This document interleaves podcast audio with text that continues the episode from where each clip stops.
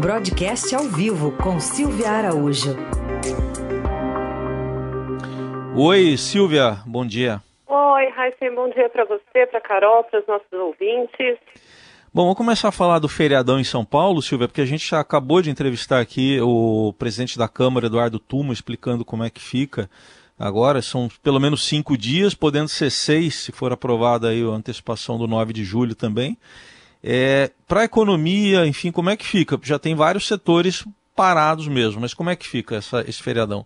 Pois é, né, Heisen? O, saiu hoje já o decreto, né? E mesmo antes de sair o decreto, já tem alguns setores que estão reclamando, alguns setores que não vão funcionar e que já que estão funcionando é, durante esse período na cidade de São Paulo, como, por exemplo, a B3.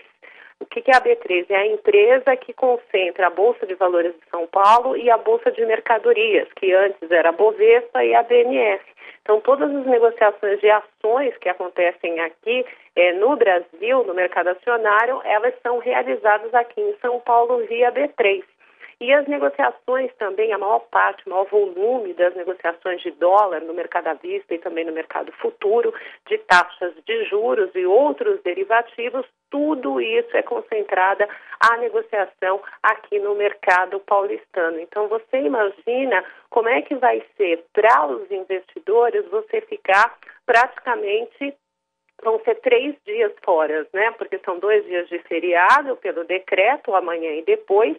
Na sexta-feira é ponto facultativo, aí ficaria mais para os servidores públicos, a Bolsa voltaria a funcionar na sexta-feira, mas se a Alesp aceitar a sugestão do governador é, João Dória e também antecipar o feriado estadual para segunda-feira, então é, os negócios em, em, São Paulo ficariam paralisados durante três dias. E três dias de negociação de mercado financeiro é muita coisa, é muito dinheiro perdido aí para investidores, as próprias empresas também reclamam bastante, e é você ficar fora do jogo do mercado financeiro mundial durante três dias. Depois, para recuperar tudo isso, fica um pouco complicado.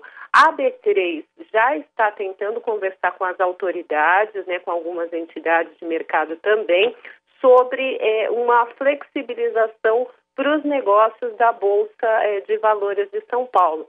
O mesmo está acontecendo com a Febraban e outras entidades para ver como é que fica a situação dos bancos é, nessa, nessa questão, até porque, né, Raíssa, você tem aí os bancos tentando pagar, é, no caso da Caixa, o auxílio emergencial, e você tem os outros bancos também que estão toda nessa seara de crédito que o, o, o governo está incentivando com todas essas medidas que já foram anunciadas para os bancos liberarem mais crédito para as empresas. Então, se você fica três dias fora desse mercado de crédito, mercado financeiro, das empresas girando capital, há um prejuízo sim em economia. Isso sem contar, né, Raíssa, que São Paulo é a cidade que mais contribui para o produto interno bruto brasileiro. Então, se por um lado você tem a questão de, é, do isolamento, que é uma forma que você tem para manter as pessoas em casa, como disse o prefeito na coletiva ontem, por outro lado, você tem esse prejuízo financeiro todo à cidade de São Paulo.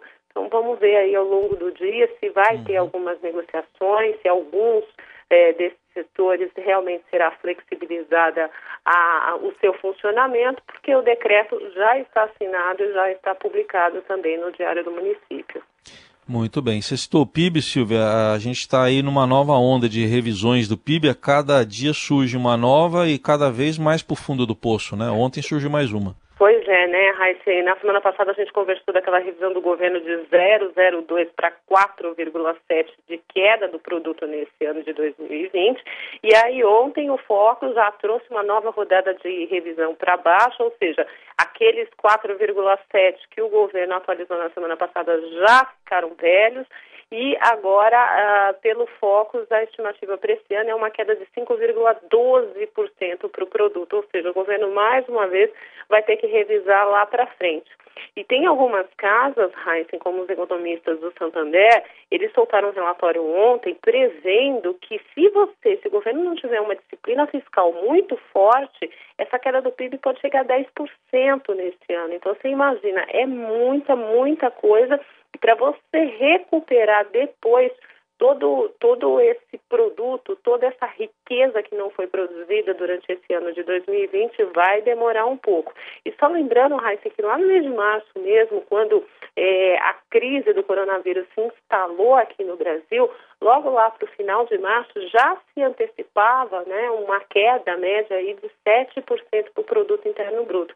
Então essa previsão que o governo fez na semana passada de uma queda de 4,7% do PIB para esse ano de 2020 certamente vai ser revista e essa paralisação dos negócios aqui em São Paulo nessa semana, se continuar do jeito que está estabelecido no decreto da Prefeitura e se for antecipado o feriado na segunda-feira no governo estadual, também vão ajudar a empurrar uhum. esses números um pouquinho mais para baixo.